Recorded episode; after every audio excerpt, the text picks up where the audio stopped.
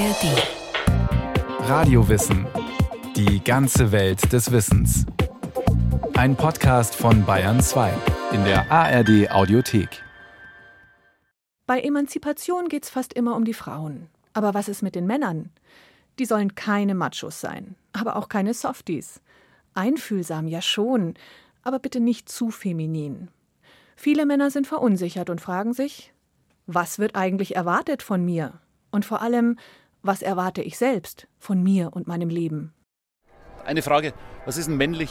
Ja, spontan stark sein, ja, entscheidungsfreudig.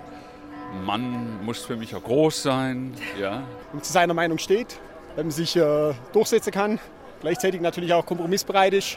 Das, das, muss jeder Mann, denke ich, auch für sich selber irgendwie äh, rausfinden, ähm, was für ihn männlich ist. Und wenn er Glück hat, passt dann eine Frau dazu, die das auch gut findet. Ein Nachmittag in der Münchner Fußgängerzone. Junge Väter, die den Kinderwagen schieben oder den Nachwuchs auf den Schultern tragen. Drei Tage Bärte. Gemütliche Papis, die ihren Frauen die Einkaufstasche tragen. Hipster mit verspiegelten Sonnenbrillen, unnahbar und wie dem Titel eines Lifestyle-Magazins entsprungen. Fußballfans im Pulk mit Trikot und Schal. Touristen, die fachmännisch den Stadtplan studieren und die Partnerin zum Hofbräuhaus lotsen. Kein Zweifel, im zweiten Jahrzehnt des 21. Jahrhunderts geben Männer ein ziemlich buntes Bild ab. Ob hetero, homo oder transgender, ob Single oder Familienvater. Zumindest in einer westeuropäischen Millionenstadt scheint es den homogenen Mann nicht zu geben. Deutlich erkennbar würde ich schon sagen, ist, dass die Vielfalt breiter wurde. Reinhard Winter, Jahrgang 1958, ist Pädagoge und Geschlechterforscher die legitime Möglichkeit, als Mann sein Leben zu gestalten, das eher was Positives. Also da würde ich schon sagen, ja, wenn man es insgesamt sieht, würde ich eher sagen, es geht bergauf. Der Tübinger Wissenschaftler ist kein Pessimist, was das eigene Geschlecht angeht. Einige seiner Forscherkollegen sind da anderer Ansicht. Der Schweizer Soziologe Walter Holstein beispielsweise prophezeit dem Mann eine düstere Zukunft als missachtetes Geschlecht. Und die Schlagzeilen der Zeitschriften, die Titel der Ratgeber, sie stimmen mit ein in den Abgesang auf die Männlichkeit. Der Mann am Abgrund. Der Mann. Die Krone der Erschöpfung. Männerdämmerung. Was vom Manne übrig blieb.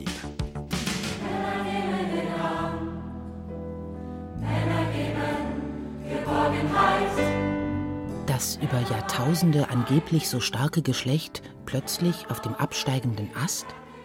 Drohen Männer im Kielwasser der aufstrebenden Frauen zu ertrinken? Schwer zu glauben.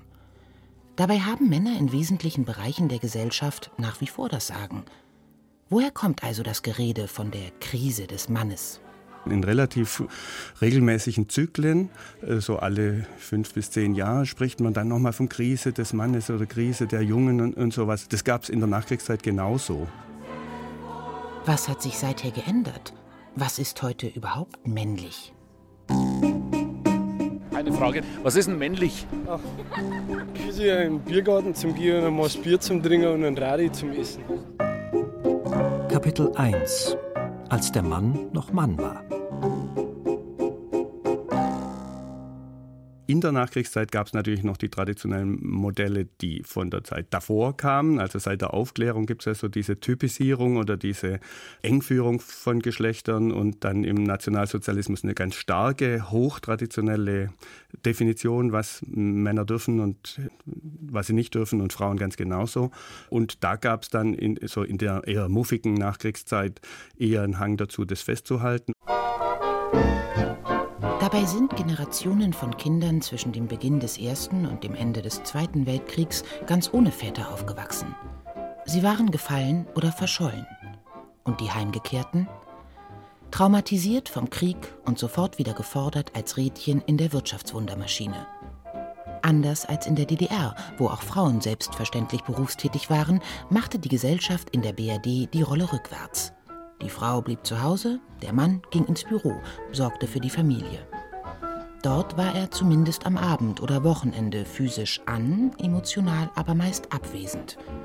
Oft war er vor allem die letzte strafende, auch prügelnde Instanz, wenn Mutters Wort nicht mehr half.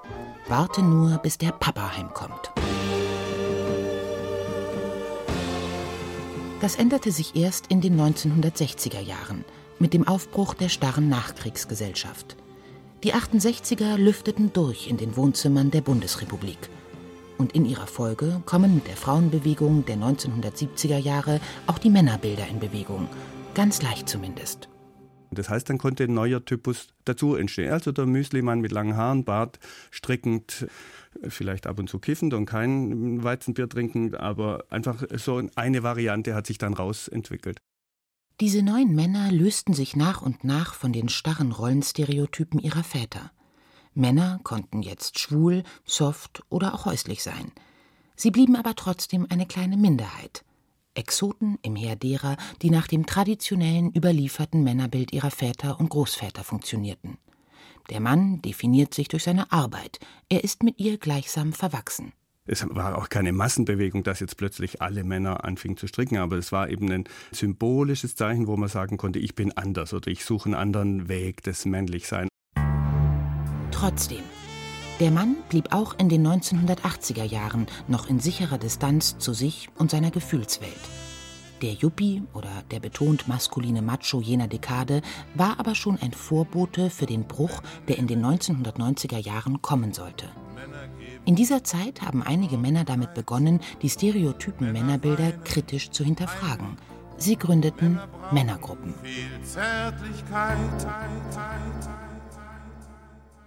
Also ich glaube, dass Männer einfach einen direkten Lösungsweg suchen und Frauen verwenden mehr Worte, wo man sagt, warum so viele Worte? Was bringt es zur Lösung? Wann ist ein Mann ein Mann? Ich bin in einem Ingenieurbetrieb und meine jüngeren Kollegen sind fast alle Männer, nehmen zwei Monate Erziehungserlaub, wenn ihre Kinder noch klein sind, sehr klein. Also für die gibt es nicht nur den Beruf. Von daher hat sich das, glaube ich, sehr gewandelt. Das war natürlich bei meiner Generation nicht, vor einigen Jahrzehnten noch nicht der Fall. Wann ist man ein Mann? Auch die äh, Söhne, beiden Söhne aus erster Ehe, die haben mir mal gesagt, wenn wir irgendeinen Schmerz hatten, du warst immer da und äh, hast dann dafür gesorgt, dass die entsprechende Medizin besorgt wird und Heftpflaster da ist und so. Aber dann haben sie auch ganz ehrlich gesagt, aber in der Situation uns einfach in die Arme zu nehmen, das kannst du nicht so gut. Aber man kann auch lernen, ne? bis ins hohe Alter. Wann ist man ein Mann? Drei Männer. Peter 50, Hans-Jürgen 60 und Heinz 77 Jahre alt treffen sich alle 14 Tage im Männerinformationszentrum München, kurz MIM. Seine Gründung 1988 war eine echte Pioniertat. Als Beratungsstelle für Männer will das Zentrum ein neues Selbstverständnis von Männern fördern, mit Orientierungsgesprächen, Anti-Aggressivität-Trainings, Hilfe bei Gewalt in der Partnerschaft, für männliche Täter und männliche Opfer. Und im Männerinformationszentrum finden auch Selbsthilfegruppen von Männern einen Platz. Zum Reden. Ja, Männer können auch reden. Heinz ist seit einem Vierteljahrhundert Mitglied in einer Gruppe. Wir haben uns relativ wenig über Frauen unterhalten, sehr viel über Beruf, sehr viel über familiäres Herkommen, sehr viel über meinetwegen die Angst zu sprechen oder so etwas. Oder auch äh, Angst davor, nicht die Anerkennung zu bekommen, die man sich vorstellt. Also das sind eher so die Themen gewesen. Also es ist eigentlich selten so ganz oberflächlich gewesen. Am Anfang steht die Überwindung, sein Innerstes nicht nur anderen Männern mitzuteilen, sondern das eigene Ich überhaupt erst einmal wahrzunehmen. Eine Herausforderung. Was Hans-Jürgen, seit 17 Jahren Mitglied der Münchner Männergruppe, schildert, trifft auf ganze Männergenerationen zu. Ich bin schon so aufgewachsen, nicht so sehr reden. Die Gefühle, das habe ich richtig lernen müssen. Ja. Und wann haben Sie das gelernt? Ja, in einem Alter, wo ich 30, 40 war und äh, ja, ich lerne jetzt immer noch. Und ich bin jetzt schon über 60. Fühlen Sie sich in der Krise? Nö, ich fühle mich nicht in der Krise. Ich bin gewohnt, mit einer starken Frau zusammenzuleben. Kapitel 2 Das Schweigen der Männer Jack Irwin war noch keine zehn Jahre alt, als sein Vater krank wurde und wegen einer schweren Erkältung plötzlich zu Hause blieb. Er fragte seinen Vater, wie es ihm denn ginge. Schon besser, antwortete der. Dann ging der Vater ins Badezimmer und starb. An Herzversagen. Er wurde nur 51 Jahre alt. Eine Obduktion zeigte, Jacks Vater hatte schon seit Jahren Herzprobleme. Nur wusste das niemand in der Familie. Er hatte es schlicht verheimlicht. Seinen Kindern, seiner Frau, seiner Umwelt. Männer weinen nicht. Mit rezeptfreien Medikamenten hatte er versucht, sich selbst zu behandeln. Die Auseinandersetzung mit dem Tod des eigenen Vaters war für den Briten Jack Irwin, Jahrgang 1992, der Anlass, ein Buch zu schreiben. Boys Don't Cry. Identität, Gefühle und Männlichkeit. Das provokant und offenherzig geschriebene Buch war ein Bestseller und traf den Nerv der Zeit mit der Feststellung, Männer sind auch Opfer der eigenen fragwürdigen Rollenmuster, die da lauten Männer weinen nicht, sie halten durch, reißen sich zusammen, zeigen keine Schwäche. In Boys Don't Cry steht ein Begriff im Mittelpunkt, der schon seit einigen Jahren in der Geschlechterforschung die Runde macht. Die toxische Männlichkeit. Toxisch ist jetzt so einfach modern, das gibt es ja in anderen Bereichen auch. Es bezieht sich aber weniger auf das, dass es in jedem Mann steckt, sondern mehr auf Männlichkeit als Idealisierungsbilder oder als Vorschrift, wie man als Mann zu sein hat. Und das wirkt sich eben in bestimmten Bereichen tatsächlich gefährdend oder gefährlich aus. Und das ist so umrissen. Ein bisschen populistisch oder äh, populär zugespitzt, äh, weil man natürlich dann assoziiert, Männlichkeit ist immer kritisch oder immer gefährlich. Jack Irwin macht diese toxische Männlichkeit in der Leitkultur der britischen Arbeiterklasse aus. Durch den Verlust der männlichen Domänen beim Übergang von der Industrie in die Kommunikationsgesellschaft werden die Eigenschaften, die früher als männlich galten, nicht mehr wie früher gebraucht. Im Gegenteil, sie werden negativ bewertet. Härte, Körperkraft, Durchsetzungsfähigkeit? Dem modernen Mann werden solche Eigenschaften eher als Macho-Gehabe ausgelegt. Dazu kommt der schleichende Verlust von Privilegien, an die sich Männer über tausende Jahre gewöhnt hatten. Zugang zu Machtzirkeln, berufliche Anerkennung, die Möglichkeit, Karriere zu machen, ohne durch das Geschlecht benachteiligt zu werden. Ist die Krise des Mannes also eher ein Phantomschmerz verlorener Privilegien? Ich wäre vorsichtig von einer Krise zu sprechen, weil nach 2000 Jahren, sag ich mal, männlich dominierter Geschichte und männlichen Privilegien und eigentlich einer total männlich geprägten Welt kann man nicht wirklich von einer Krise des Mannes sprechen. Der heterosexuelle, weiße, westliche Mann ist nach wie vor super privilegiert und was mit Krise eigentlich gemeint ist, dass diese Privilegien in eine Krise rutschen. Die Selbstkritik des Mannes ist im Grunde in einer Krise. Und da steht der Mann gerade am Anfang. Christoph May, Jahrgang 1980, bloggender Männerforscher aus Leipzig, will Männern diese Selbstkritik in Bezug auf die eigenen Privilegien vermitteln, sie aus ihrer Schweigsamkeit und der seelischen Distanz zu sich selbst herausbringen. Bei Workshops und Vorträgen spricht er Männer an, die zwischen alten Rollenmustern und neuen Ansprüchen an ihr Geschlecht regelrecht festhängen. Sie verbieten es sich, emotional offen zu sein, sich selbstkritisch zu hinterfragen, Hilfe zu suchen – weil Männer eben nicht über sich reden, nicht über Gefühle, Krankheiten, Zustände.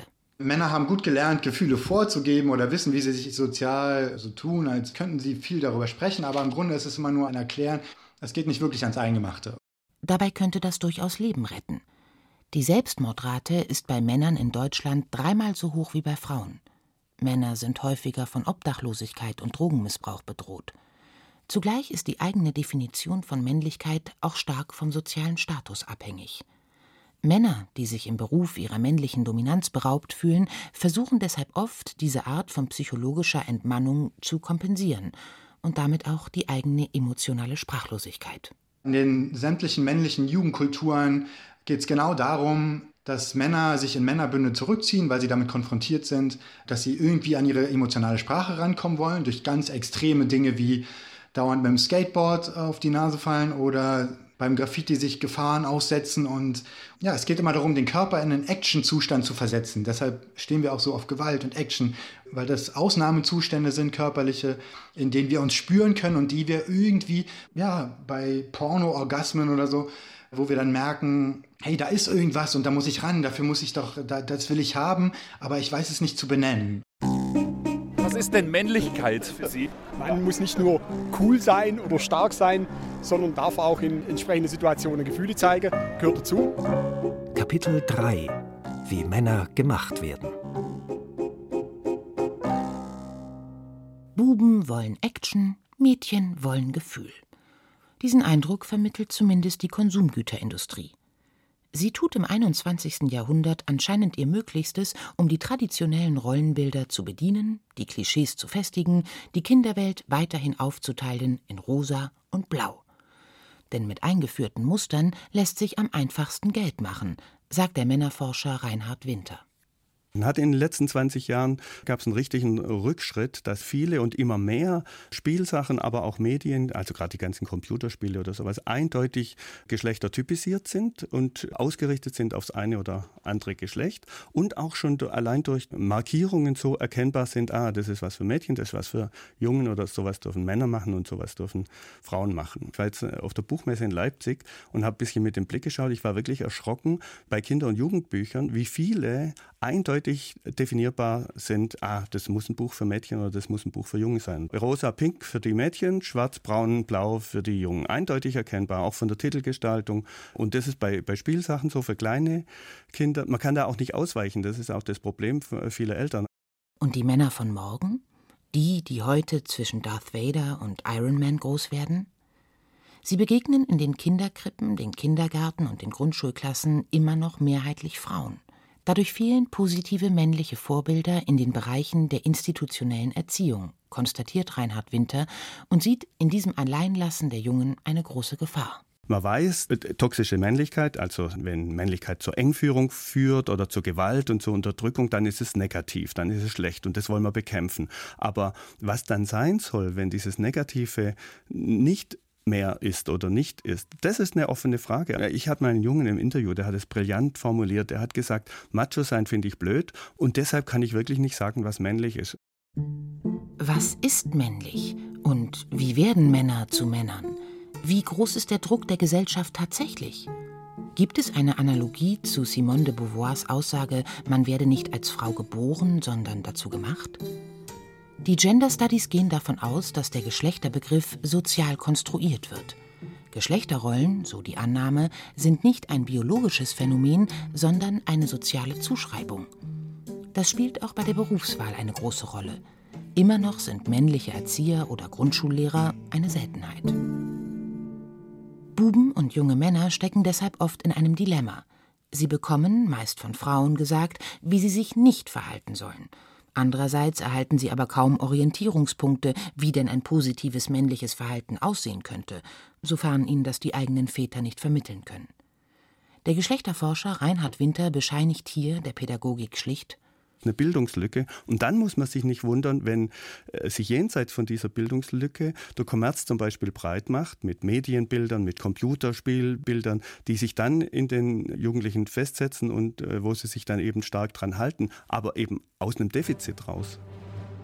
Der Männerforscher Christoph May macht in den gängigen Stories der Populärkultur vor allem Männerfantasien aus. Von Star Wars über die Marvel-Heldenriege The Avengers zu Superbad oder Spider-Man ob Konsolenspiel, Kinofilm oder Comic.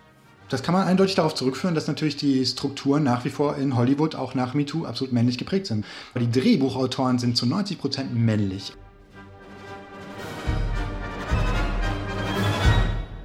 Was ist Männlichkeit? Schwach zu sein. Weil du als Mann gar nicht mehr die Stärke hast, als stark zu gelten, wenn du nicht die Weiblichkeit in dir erkennst. Kapitel 4 auf dem Weg zum neuen Mann?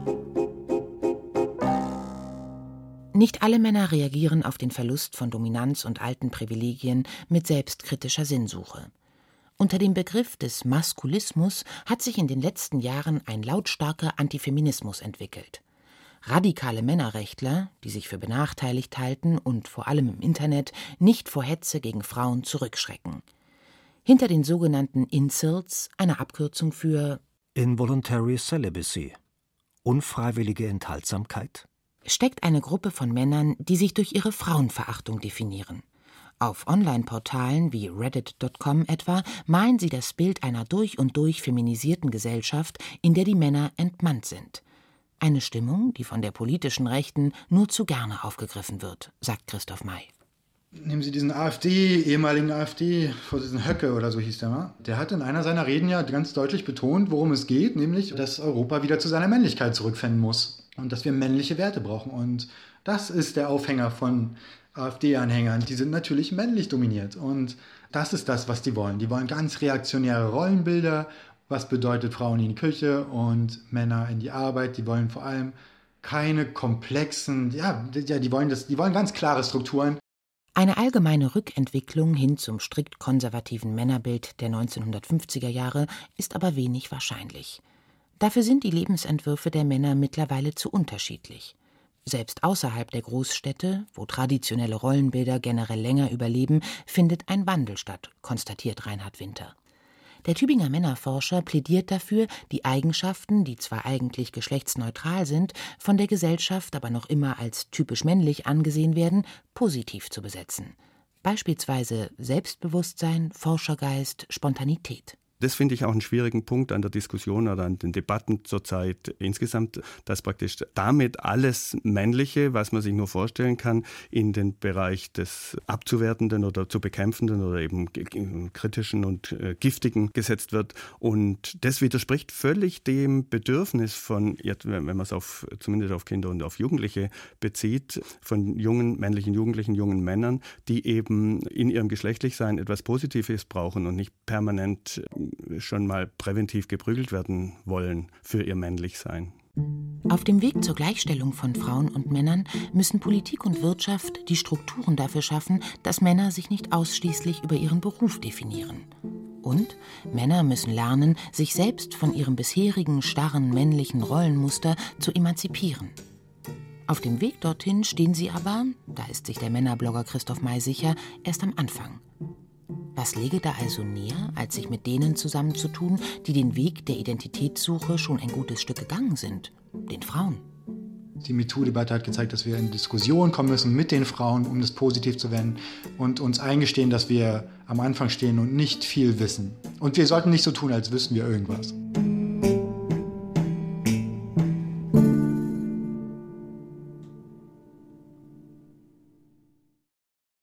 Der neue Mann Total von der Rolle? Das war ein weiterer Radiowissen-Podcast, dieses Mal von Michael Zametzer.